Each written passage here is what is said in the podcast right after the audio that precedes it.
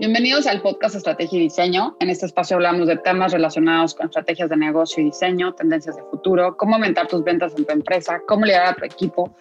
Somos Carlos Riqueta López, diseñadora, directora académica del TEC de Monterrey coach ejecutivo, y les hablo desde México. Y Antonio Fernández Olombrada, diseñador industrial, profesor universitario y CEO en el estudio Blast Design, y os hablo desde Madrid, España. Y en este episodio tenemos con nosotros a Christopher Kohn, Chris es fundador, director eh, del estudio Goco en Ciudad de México. Él es arquitecto y también músico. Vamos a hablar de cómo mezcla estas dos pasiones, tanto por la arquitectura como con la música. Vamos a hablar de cómo realizar proyectos creativos, hablaremos de cómo seleccionar a nuestros clientes y conoceremos su estilo de vida también muy peculiar y cómo vamos a ver también esas tendencias de futuro. Así que eh, bienvenido a este podcast y espero que lo disfrutéis tanto como hicimos nosotros. Hola a todos, hoy es viernes, no es sábado, normalmente grabamos en sábado y estamos grabando en viernes y estamos súper alegres eh, de grabar hoy con Chris, que es un súper arquitecto eh, y además les cuento algo, es músico.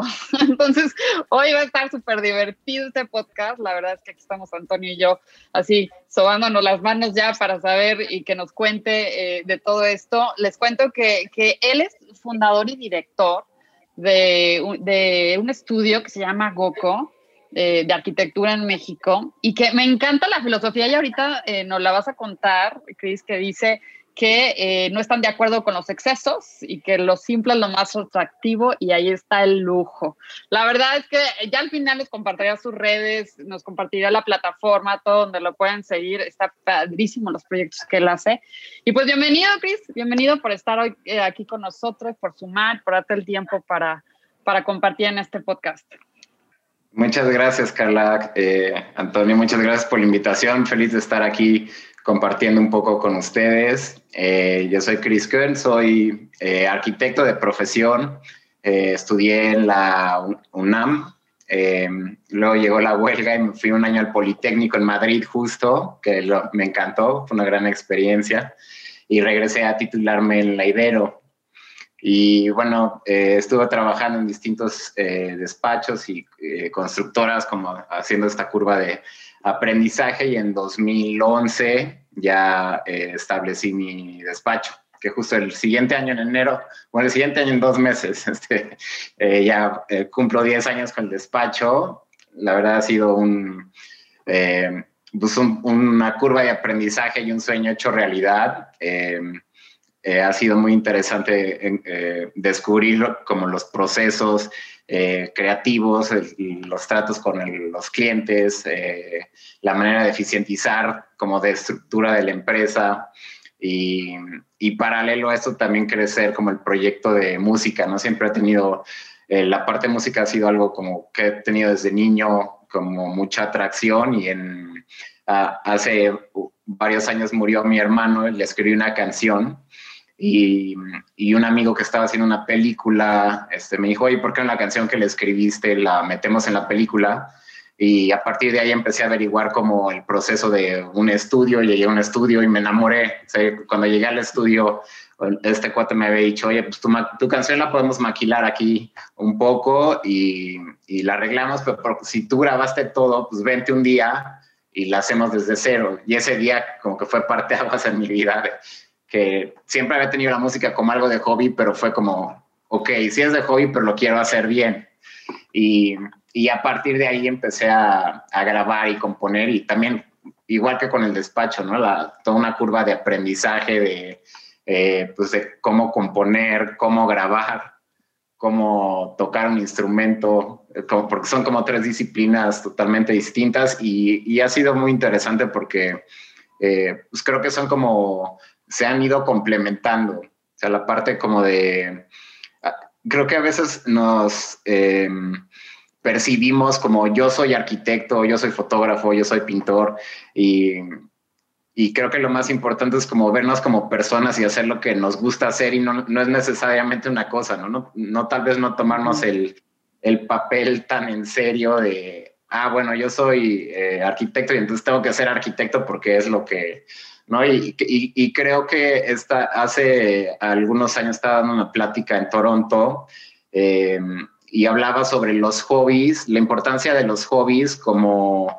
herramienta para la disciplina creativa, ¿no? O sea, todo lo que hacemos nos nutre en un sentido de, de que se pueden aplicar eh, como interdisciplinarmente, ¿no? Y puede ser desde que cocinar, eh, ver películas, también soy cinéfilo, me encanta estar viendo películas y, y, la cocinada y correr, o sea, como que todas estas eh, eh, actividades que podrían parecer hobbies, al final son cosas que nos nutren. Son tal vez un poco cliché, como decir, como nutren el alma, pero son las herramientas que a la hora de cuando, bueno, ok, ya ahora estoy como en mi traje de arquitecto y tengo que hacer esto, son como herramientas que, que funcionan para, para ampliar tu panorama a la hora de diseñar, ¿no? Entonces es como un ejercicio muy interesante de, de no tomarnos tan en serio y que la, la, la, todas nuestras disciplinas nutren hacia dónde queremos ir. Claro, eso es súper interesante, todo eso que comentas, Chris.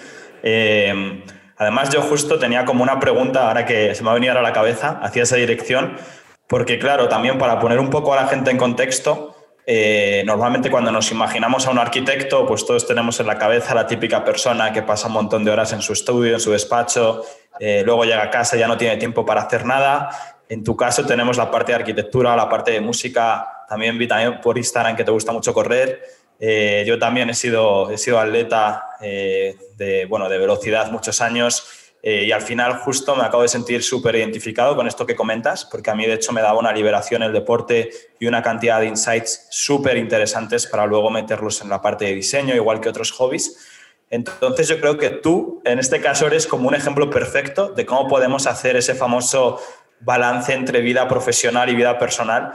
No sé si a lo mejor nos puedes contar un poquito cómo es tu rutina o cómo es una semana en, en la vida de Chris, cómo entran todos estos puntos, ¿no? Porque vamos, yo soy el primero que no me da la vida para más. Entonces, ¿cómo, lo haces? ¿no? ¿Qué consejos nos puedes dar para que poder disfrutar de los hobbies y también laboralmente? Eh, pues creo que un, yo trato de acostarme no tan tarde porque ahorita, bueno, este año ha sido un año muy distinto y en horarios también, ¿no? Pero en un año eh, anteriormente normalmente me paro a las 5 o 5 y media de la mañana para correr. Y luego desayunar, o sí tomarme como este tiempo de como la rutina de, de, correr es como reconectarte con en el bosque, en la naturaleza, como cargar las pilas, ¿no? Para empezar el día.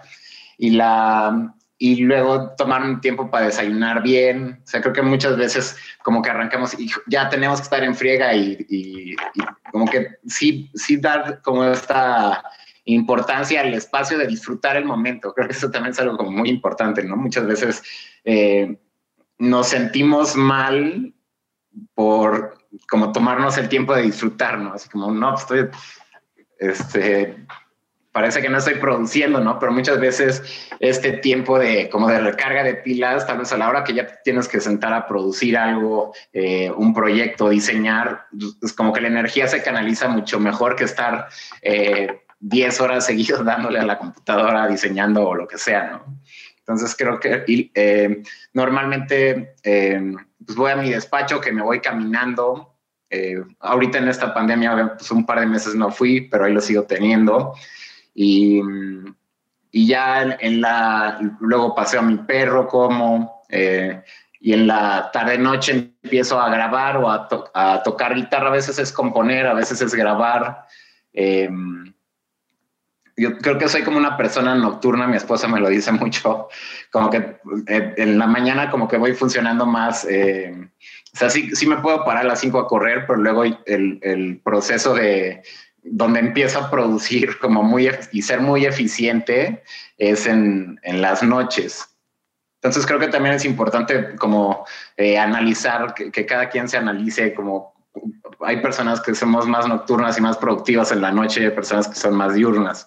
Y, pero creo que al final hacer estos como bloques eh, ayuda mucho. O sea, como tener como dividido, tal vez en la mañana es como esos bloques de arquitectura, luego en la noche música. A veces como que queremos estar saltando de un lado a otro y es como eh, pues, no, te, no, puedes entrar como en este warp space de, de, creatividad si estás saltando y oyendo de un lado a otro, ¿no? Y, y, y paralelo a esto, pues la herramienta del celular también es una herramienta que puede ser muy poderosa, pero también puede ser muy peligrosa y te puede absorber muchísimo tiempo. Entonces, creo que también es eh, importante eh, pues sí, estar comunicando lo que uno hace. Yo, muchos de los proyectos que he hecho han, sido a partir de gente que conozco en, en, redes sociales, que nos, como luego ya físicamente nos conocemos, pero también creo que es importante este, sí tener unos bloques asignados para que no sea una, pues de repente estás tres, tres horas al día viendo scroll de Twitter, Facebook, Instagram, noticias, lo que sea, ¿no? Me encanta esto que dices y tienes toda la razón. También creo que vivimos en paradigmas donde pensamos que lo que al otro le encaja, me encaja a mí y que así tendría que ser. Y pensar en esta parte de qué es lo que a mí me va, en dónde soy productivo, qué es lo que me beneficia a mí como persona, ¿no? Y hacer como este paro para eh, analizarme a mí, a mí mismo y ver de qué manera yo puedo Em, accionar de una manera mejor, pensar de una manera mejor, pues es fundamental, ¿no? Pero justo es como esta parte de, pues me tengo que parar a observarme a mí y luego ver eh, si eso es lo que me va o no me va. Y esta parte me parece eh, verdaderamente rica de lo que acabas de mencionar, ¿no? Y relacionado a esto, Cris, eh, y, y, y de la conversación que, que traías anterior sobre el paso que das y a partir de cómo tú empiezas a componer y a meterte en la música. Y, digo, con esto que te decía Antonio sobre eh, que eres esa combinación increíble, ¿no? O sea, deporte, arquitectura, música, o sea, este balance de vida. ¿Cómo es que haces este paralelismo entre arquitectura y música? ¿Existe ese paralelismo o no existe? ¿Y cómo lo vives? Eh, yo creo que sí. Eh, eh, en las dos disciplinas, tanto la música como la arquitectura, creo que son unas disciplinas que envuelven como una dimensión del espacio, o sea, una cuarta dimensión, por decirlo así, ¿no? En, la, en el caso de la arquitectura, pues estás envuelto a través de una atmósfera y en la música igual, ¿no? Y estás como cuando estás escuchando música, estás envuelto como por esta eh, cuarta dimensión. Y, creo que son como disciplinas que tienen muchas similitudes en, en cada una en su, en su lenguaje, pero por ejemplo la, el silencio en la música es igual de importante del que habla Brian y no que es tan importante, es igual de importante que el vacío en el espacio del que habla Miss, ¿no?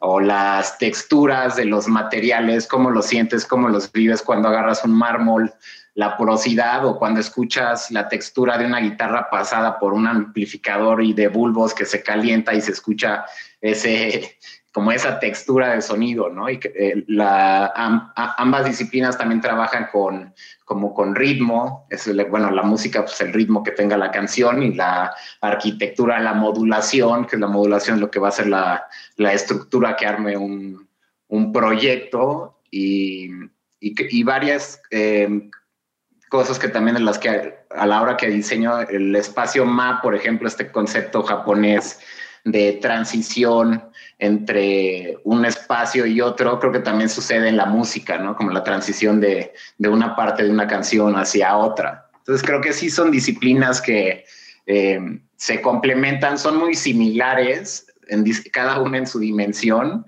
y, creo que para mí ha sido como un ejercicio muy interesante de cómo cada una nutre, nutre a la otra, ¿no? Y, y bueno, curiosamente el, uno de los últimos proyectos que hice, Chapel Studio, pues, fue como la, la, culminación de eso, de, de, como de juntar arquitectura y música en un espacio para crear música, ¿no? Porque fue el, el proyecto nació eh, justo con, con el cliente del estudio, iba a grabar algo con él en su estudio anterior y ya cuando cuando fui a su estudio anterior lo estaba desmontando y le pregunté, oye, ¿qué vas a hacer? Ah, pues conseguí una casa en Lanzures, igual le hacemos algo. Le dije, ah, bueno, ven al despacho y platicamos y a ver qué sale. hicimos clic, en un segundo y, así salió el proyecto de, de Chapel Studio, que yo creo que es de los proyectos que he hecho que más me gustan, que más he disfrutado hacer porque ha sido como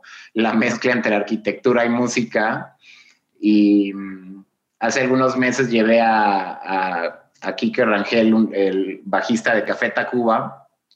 Estaba ahí caminando todo el espacio y terminando me dijo, oye, muchas gracias por crear espacios que inspiren a músicos, lo necesitamos.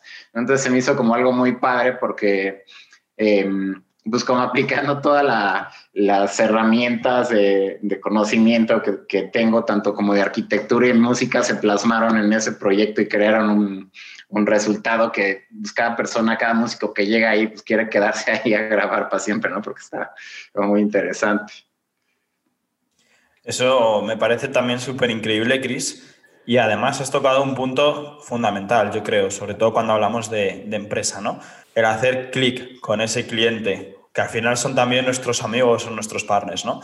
Entonces, eh, yo creo que es un tema muy interesante y creo que aún más en tu caso concreto, porque incluso ya directamente en tus redes sociales y en tu página web habláis mucho de vuestra filosofía un poco no quiero decir filosofía de vida, pero sí filosofía de hacer el approach a los proyectos, donde habláis que intentáis saliros un poco de la vida en exceso, a lo mejor tirar hacia una vida más minimalista. Eh, entiendo que todo eso también plasmado primero en vosotros y después en vuestros proyectos. Entonces, bueno, aquí te lanzo un poco como dos preguntas, ¿no? La primera, eh, ¿cómo podemos conseguir, o sea, cómo podemos conseguir hacer clic con los clientes en el sentido de ¿cómo podemos ser capaces de decir que no cuando no hacemos clic con el cliente? Porque muchas veces, obviamente, lo, que queremos todos es hacer clic con nuestro cliente, que salga el proyecto y además pues, que, nos deje, que nos deje algo de lana ¿no? para poder al menos sucumbir los gastos del estudio. Pero ¿cómo podemos ser capaces de decir que no a los clientes que no hacen clic con nosotros? ¿A qué punto? ¿no? ¿Dónde está ahí el límite? Eh, no sé si te pues ha pasado, a lo mejor.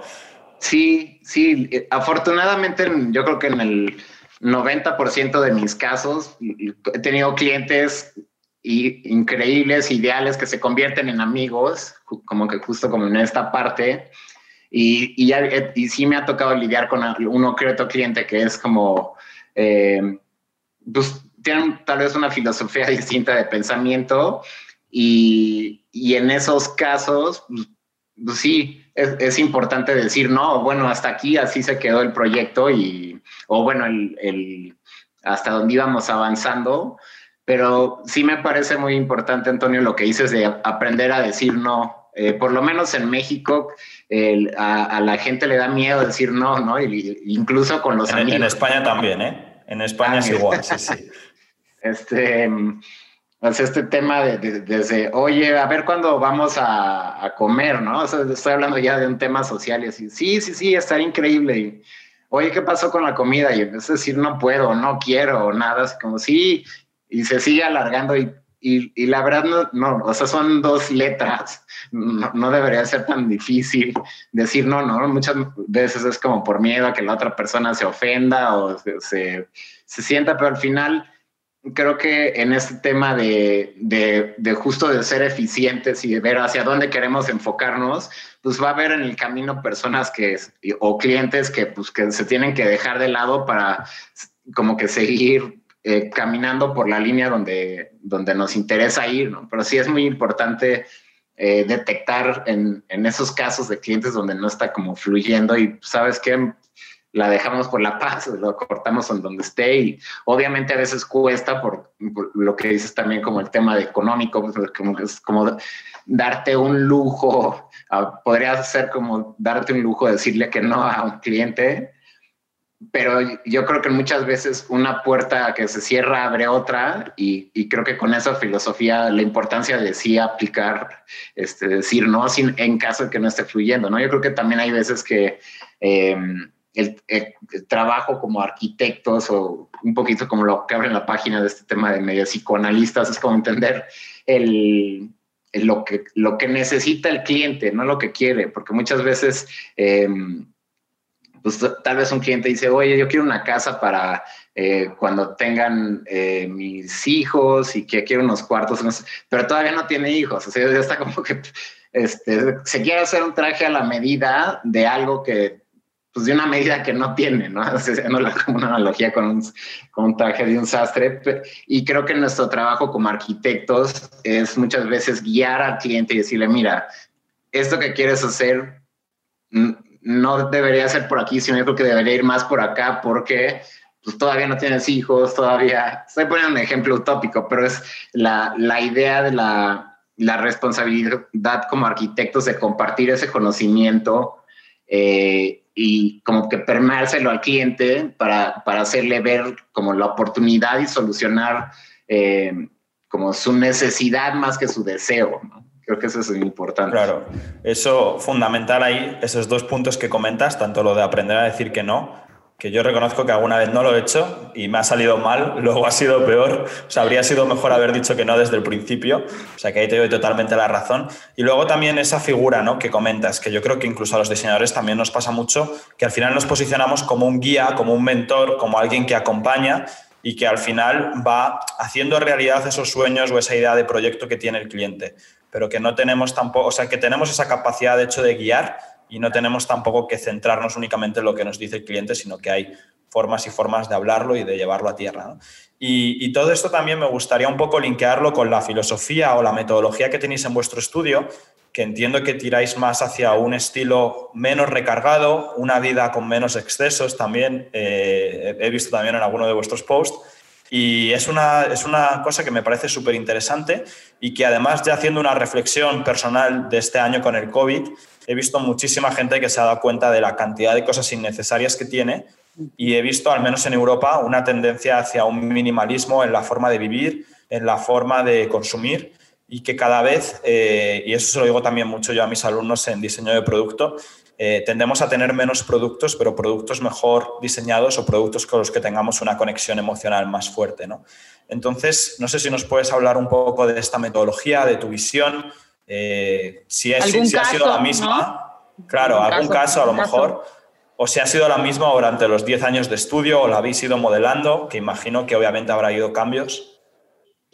Em, pues creo que siempre ha sido esa base de, como de postura filosófica, de tratar de em, hacer como, como lo, máximo con lo mínimo, ¿no? Tratar de, y en este mismo tema de hablando como del espacio, como lo hablaba Miss o eh, Brian Eno en la música, es como eh, el espacio es muy, muy poderoso y puede transformar em, como la, la, psique de una persona y el estado de ánimo, ¿no? Y, y creo que es tal vez como una antítesis de, toda la información que recibimos hoy en día y de todo lo que nos venden, que tenemos que comprar y que necesitamos para ser felices. Y creo que es como al revés, ¿no? O sea, mientras eh, ir, vayamos depurando em, tanto objetos como, eh, no sé, las maneras de las cosas que hacemos, mientras como más eh, como puro sea todo, creo que es mucho más poderoso y, y, en ese sentido el, el, trabajo a la hora de, de hacer los diseños que en el despacho es, es como tratar de crear esas atmósferas, ¿no? De, de, transformar un espacio con, como con lo mínimo indispensable en vez de eh, como abarrocarlo y, y, abrumarlo, ¿no? Y creo que tiene que ver un poco con la, con la filosofía de vida, ¿no? O sea, como este tema como espiritual, medio zen, de estar como casi como en un templo budista, obviamente no como un estilo arquitectónico de templo budista, pero sí en, en ese sentido que la, arquitectura y el diseño te transforma en un estado de ánimo de como de estar mejor y más pleno, ¿no? Y, es lo mismo que hago en la música también, como mi música es muy em, atmosférica, tiene muchos silencios, mi voz no está en primer plano protagónico, también es como algo muy etéreo, eh, y es algo que quieres como que eh, o por lo menos lo que yo quiero transmitir con eso es como eh, esta sensación de como que crear conciencia, de que estemos presentes para, para, poder como crear un mundo mejor y más feliz, ¿no? El, creo que la, mm, yo es un poquito desviado del tema, pero creo que la, em, todos en esta vida queremos ser felices, ¿no? Eso es como un bien común de, si somos arquitectos, músicos, diseñadores, economistas, abogados, o sea, no creo que exista una persona en el mundo que diga yo no quiero ser feliz. Eh, y, este ejercicio de, crear estos espacios eh, y esta música es como un reflejo de, como de mi filosofía de vida y de, y de tratar de a través de estas herramientas eh, pues mejorar la calidad de vida y tratar un poco, hacer como conciencia para que la gente pueda ser un poco más feliz, ¿no? Como, una, es como mi contribución. Me encanta, me encanta esto que dices, Chris, porque creo que de repente dentro de la arquitectura del diseño pasa esto, donde eh, nos enfocamos en, en otras cosas y cuando justo tanto la arquitectura como la música le puede dar grandes momentos a las personas, ¿no? Puede crear espacios increíbles, momentos deliciosos que viven en condiciones eh, diferentes y que justo estas disciplinas creativas te pueden llevar a experimentar la vida eh, desde otro ángulo, ¿no? Y me encanta esta filosofía que tienes. Eh, ¿Tienes alguna historia de algún, no sé, algún cliente que hayas tenido que de repente eh, le hayas cambiado como todo el paradigma, ¿no? Este, con esta filosofía, con, con algún acercamiento que de repente llegan así con, con, otra cosa en la mente y de repente tú logras aterrizar eh, con esta filosofía y, logras modificar e, e, ese pensamiento o esa, ese inicio de proyecto que ellos tenían en mente que, que totalmente se modifica. Eh, pues, sí, eh, creo que por ejemplo en, una eh, casa ocho jardines, un proyecto de una casa en Cuernavaca, que también ha sido de los proyectos que más he disfrutado hacer. el cliente en su momento tenía un anteproyecto de, no sé, eran creo que 1.400 metros cuadrados de construcción para una casa de fin de semana de una pareja mayor, o sea, era un monstruo. O sea, un monstruo me refiero al, al tamaño. Y, y, el ejercicio fue eh, reducir esos mil cacho metros a, yo creo que como a 100, 700, a través de la inserción de jardines por toda la casa. Entonces, cada, cada, cada recámara, la cocina, eh, el cuarto de juegos, cada, cada recámara tenía un patio con un jardín, cada jardín estaba diseñado con un tipo de vegetación diferente para que cuando llegara la primavera estuviera en cierto tono, eh, en cierto color. El, eh, se, hizo como un espejo de agua en frente a la cocina con una vegetación que funcionaba como un eh, sistema de refrigeramiento sin tener que hacer uso de aire acondicionado. Y el, y el ejercicio un poquito eh, en relación a tu pregunta, Carla, creo que sí fue como cambiar el, paradigma de este mogote monolito de mil cacho metros que tenía, eh, transformarlo en, este, en, este, en esta casa como muy sensible al entorno, donde te desconectas en cada espacio para estar conectado viendo al, a la vegetación de ese espacio. Y creo que fue un ejercicio donde el cliente está feliz, eh, ya varias veces me dice, oye, ya tienes que venir a pasar un fin de semana acá, tú dinos cuánto y te dejamos la casa. Entonces, creo que ese fue un ejercicio interesante también de, de transformación, incluso el, el proyecto de, de, Chapel Studio también fue un poco, eh, pues tal vez al, al, al, inicio el proyecto no era tan ambicioso, era como, bueno, vamos a pintar, este, como retacarle un poquito de, de tabla roca y hacer un par de cosas y, un poco como el ejercicio era, oye, ¿por qué no lo hacemos más como esta, esta medio capilla nórdica que se siente algo como celestial? Eh, y, y, y, gente fue muy, muy, muy eh, accesible y le encantó la idea y, creo, que el, proyecto se, materializó también gracias a como la... Eh, pues como la fe del cliente en confiar en lo que, lo que le estaba como eh, proponiendo, ¿no? Como diseño. Oye, Cris, y como a mí me llama mucho la atención esta parte, me llama muchísimo la atención. te, lo pregunto, Antonio, pero yo quisiera dar un poquito más. O sea, ¿cómo, cómo logras generar confianza? Porque tú mencionaste que, que te has hecho amigo de tus clientes. Y creo que eso no es fácil, o sea, no es un tema fácil el hacerte amigo de quienes son tus clientes y generar estas conexiones y que ganen confianza. Es, de hecho, creo que es un tema complicado y que muchas veces en los estudios, o sea, creativos, el generar la confianza con el propio equipo, generar la confianza con el cliente lleva tiempo para que crean en ti, para que tengan un approach diferente y para que tengan una conexión eh, diferente, ¿no? Al punto de generar una amistad eh, de ello. ¿Cómo, es que vas logrando todo esto? ¿Cómo, ¿Cómo logro esa conexión con los clientes de, pues creo que uno es eh, ser muy transparentes y directos. Em, yo como que en lo personal, como creo que eso, o sea, mi personalidad creo que también ayuda a, pues a tratar de como comunicar em, como los tiempos reales, los costos reales. Em, tal vez me ha pasado con un par de, de, clientes o que he visto en colegas que de repente eh, quieren hacer un proyecto y el estábamos hablando de tiempos, por ejemplo, ¿no? De tiempos del desarrollo de un proyecto y la obra. Y de repente los clientes dicen, oye, es, sí, pues a mí me dijeron que, lo, que me lo pueden hacer en dos meses, ¿no? Y yo, o sea, mi reacción es decirles, ni de broma, o sea, el que te está diciendo eso posiblemente quiere ganar el proyecto, eh, pero no lo va, o sea, en dos meses no lo van a estar, lo van a estar terminando en cuatro, yo te estoy diciendo que te lo hago en, cinco y van a ser esos cinco meses.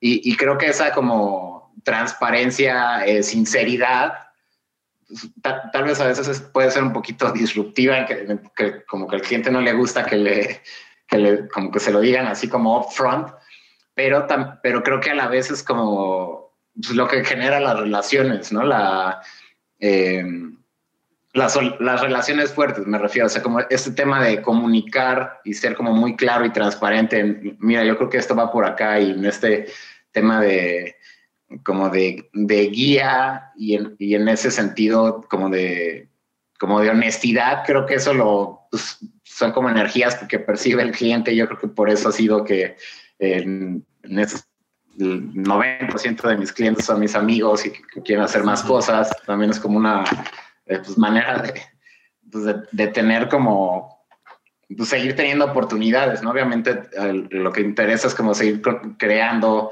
nuevos proyectos y pues mientras mejor tus relaciones sean con tus clientes, pues más proyectos vas a, más puertas se te van a abrir, va a estar el cliente que, y me ha pasado también como de a partir de un proyecto que quedó en el tiempo que les mencioné en presupuesto y en esto, a las dos semanas me habla el amigo de ese cliente así, oye, eh, estuve platicando con este y salió este.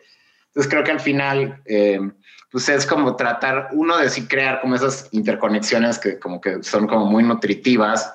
Eh, pero también como, como negocio creo que al final también es como pues que tu trabajo, ojo, hable bien de ti y, tu trabajo es no nada más como el producto, bueno, el producto, el, el proyecto, sino la, la relación que tienes con los clientes.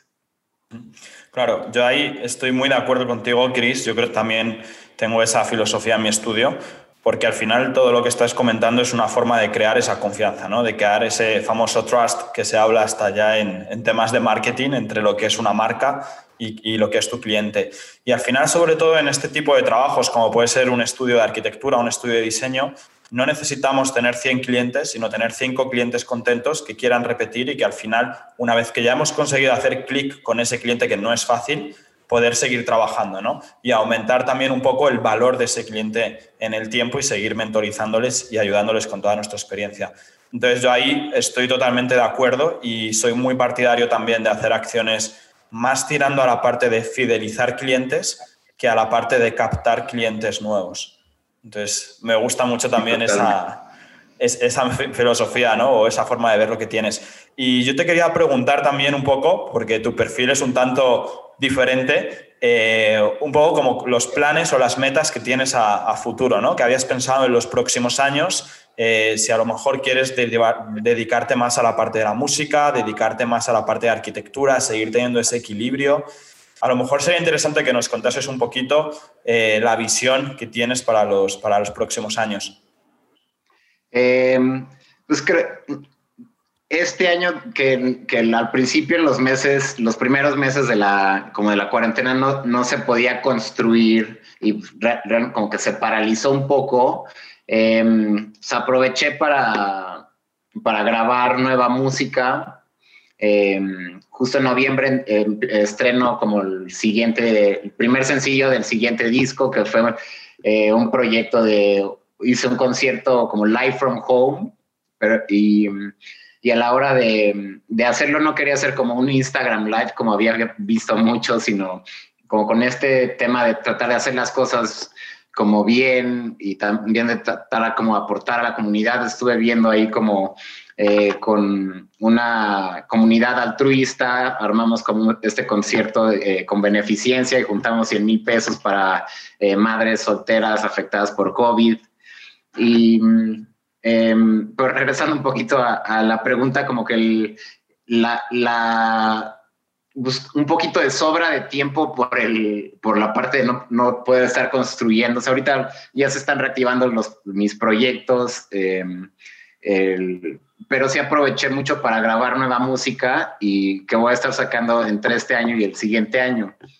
Y, y sí, eh, sí se me antoja tener un balance entre las dos. Sea, no me veo haciendo nada más una y haciendo nada más otra. O sea, creo que eh, como al, inicio de la plática, la, como esta, esta relación entre las dos disciplinas me nutre mucho.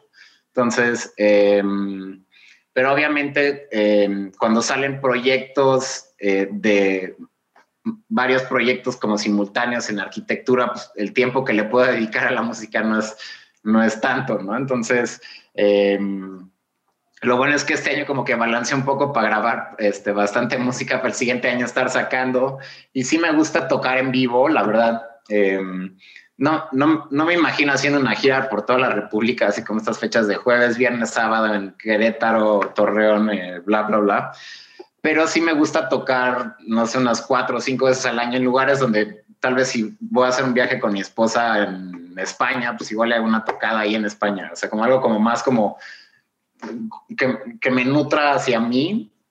Y, pero paralelo a esto sí, sí me interesa como seguir creciendo eh, o dando a conocer mi música. ¿no? En, en, estos meses de cuarentena, eh, una de mis canciones salió en una serie de Netflix que se llama Control Z y fue un hitazo mundial la serie y la canción tuvo muy buena respuesta. Entonces mucha gente de distintas partes del mundo, de España, de Brasil, de India, de Francia, me escribían como para preguntarme por las letras de las canciones y eso también como que fue un incentivo para mí de, ah, mira, pues, al final la música la empecé haciendo como un proceso muy personal, como es, o sea, no, para nada es como que mi música sea comercial ni, ni tenga como ese interés, pero me, como que me dio gusto ver que siendo el, el tipo de música que es, tuviera esa, buena respuesta por como gente mucho más joven, ¿no? Yo tal vez pensaba que mi música era como para gente de mi edad y pues, ver a eh, millennials de 18, 20 años escuchando esa música que les gusta, se me hizo algo padre. Entonces también fue como un incentivo para seguir como grabando nuevas cosas. Y, pero también no me veo haciendo, o sea, nada, haciendo nada más música. O sea, también cuando estoy diseñando y dibujando y viendo como la materialización de un boceto en un espacio y cómo ese espacio puede como eh, incidir en el estado de ánimo de, la, de los clientes, es algo como también que no, no me podría ver sin ello. Entonces, ahorita este, pues el ejercicio va a seguir siendo, ir viendo cómo acomodar las dos piezas conforme vayan saliendo proyectos.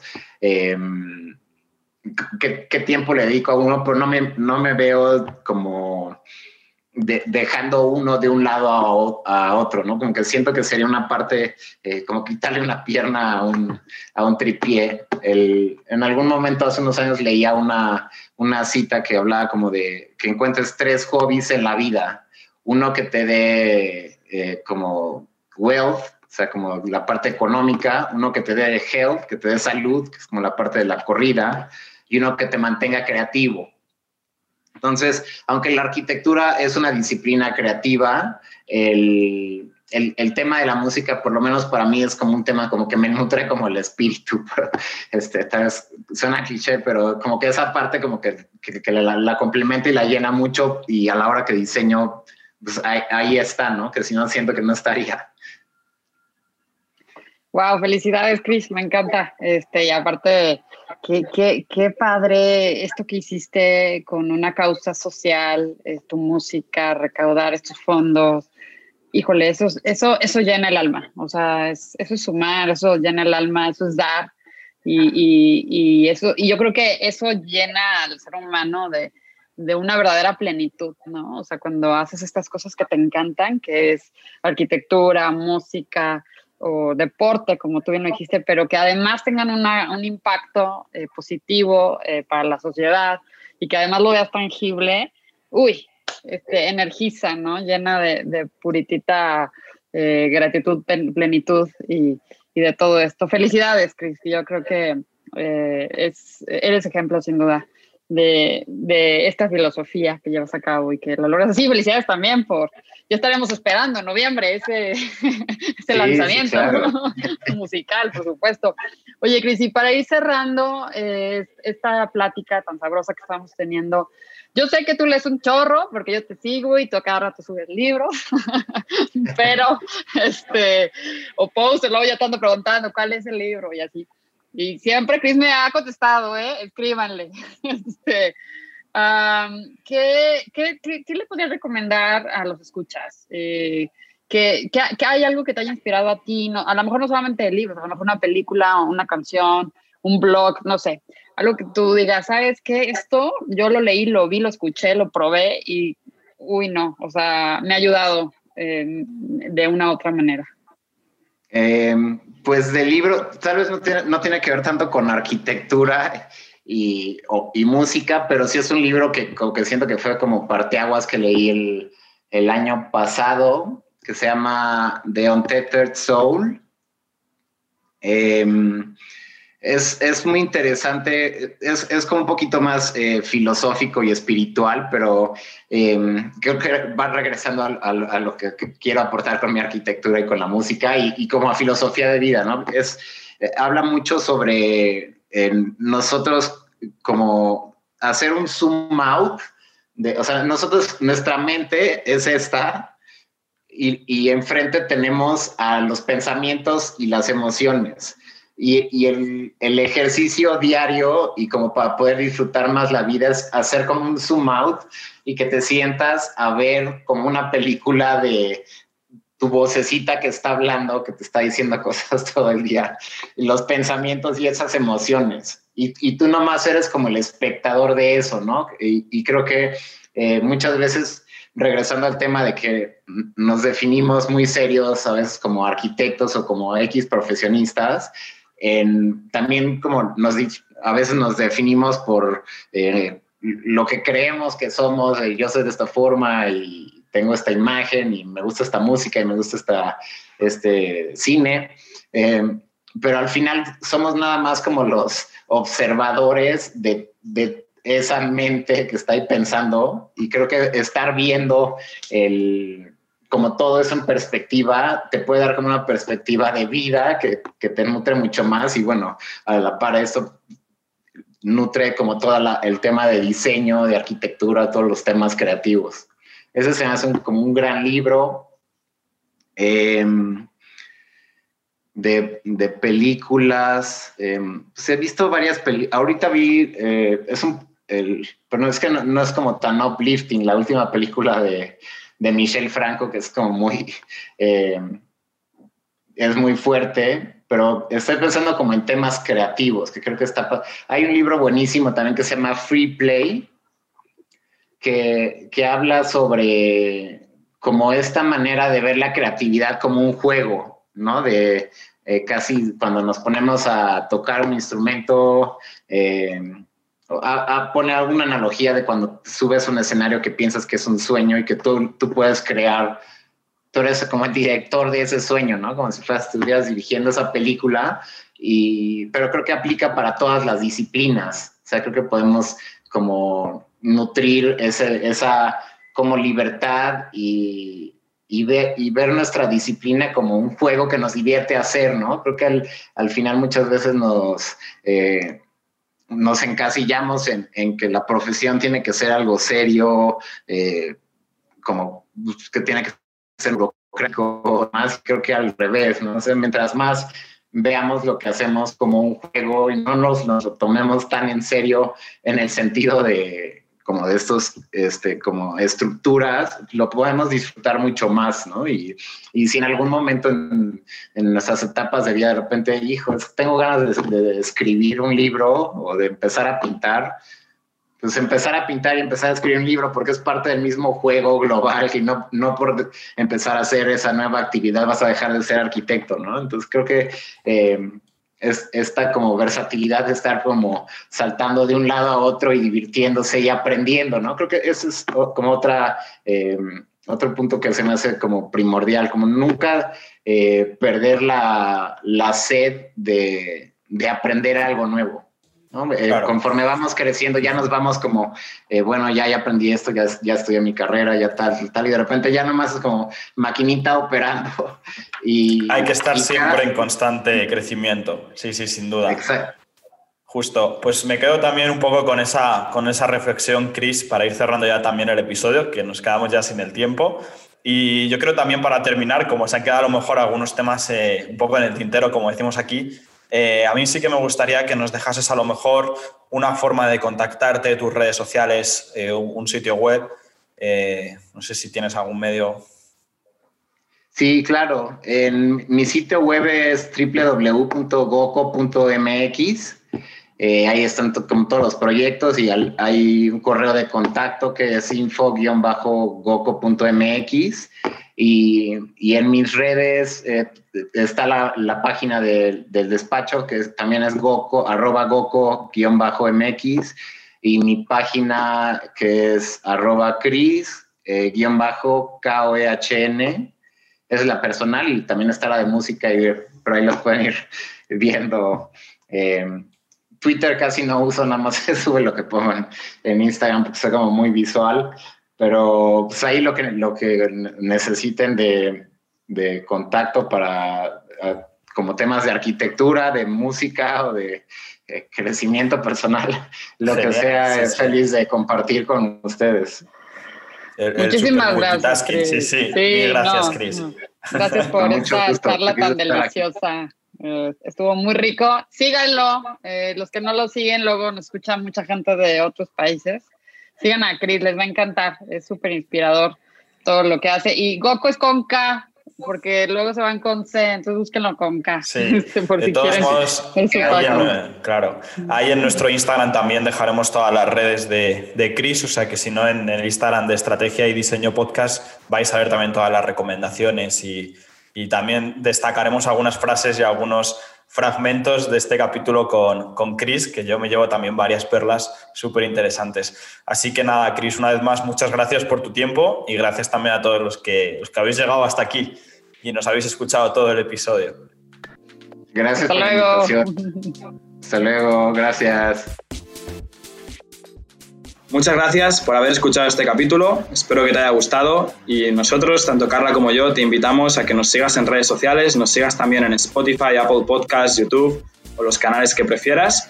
Y si, te, y si realmente te ha aportado valor, nos encantaría que lo compartieses con algún compañero o compañera, porque estamos seguros de que a ellos también les gustará.